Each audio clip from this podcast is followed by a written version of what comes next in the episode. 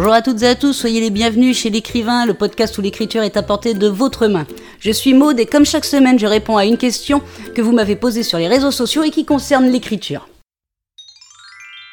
Cette semaine, je réponds à la question de Sophie sur Instagram qui me demande combien de relectures faut-il faire pour les corrections de son manuscrit. Eh bien Sophie, j'ai une bonne nouvelle à t'annoncer. Tu vas y passer du temps. je veux pas te démoraliser, mais les relectures pour une correction, ça va beaucoup dépendre de toi et de ce que tu as bien pu écrire. C'est-à-dire que tu peux faire deux, trois relectures avant de trouver que ton manuscrit est au taquet, comme tu peux en faire une centaine. Ça va dépendre de beaucoup de choses, ça va dépendre si tu arrives à toi t'arrêter déjà, parce que combien de fois on voit les auteurs euh, faire des corrections et des corrections et des corrections, c'est-à-dire des mois, des mois, voire des années.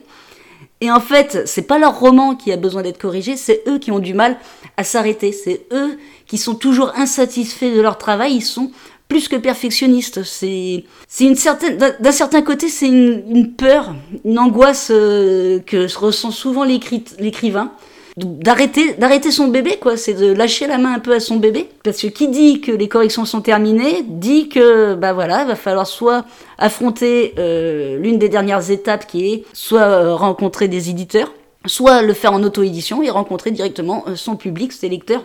Au niveau des, des relectures je pense qu'on peut quand même donner un minimum un chiffre si tu veux vraiment un chiffre Sophie. C'est environ je dirais allez, 5 relectures.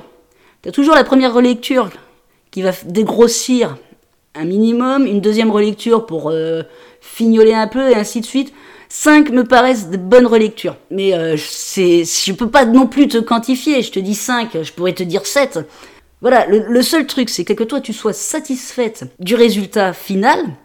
Il faut aussi bah, que tu affrontes euh, éventuellement cette peur qui est de, lâcher le bébé et, d'arrêter de, de, trouver des excuses de correction pour enfin affronter euh, d'autres étapes de l'écrivain qui sont quand même l'édition ou l'auto-édition.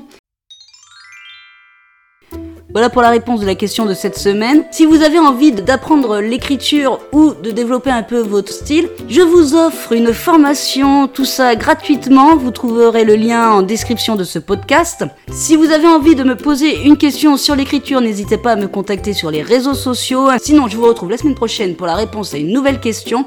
En attendant, bonne écriture à toutes et à tous et prenez soin de vous.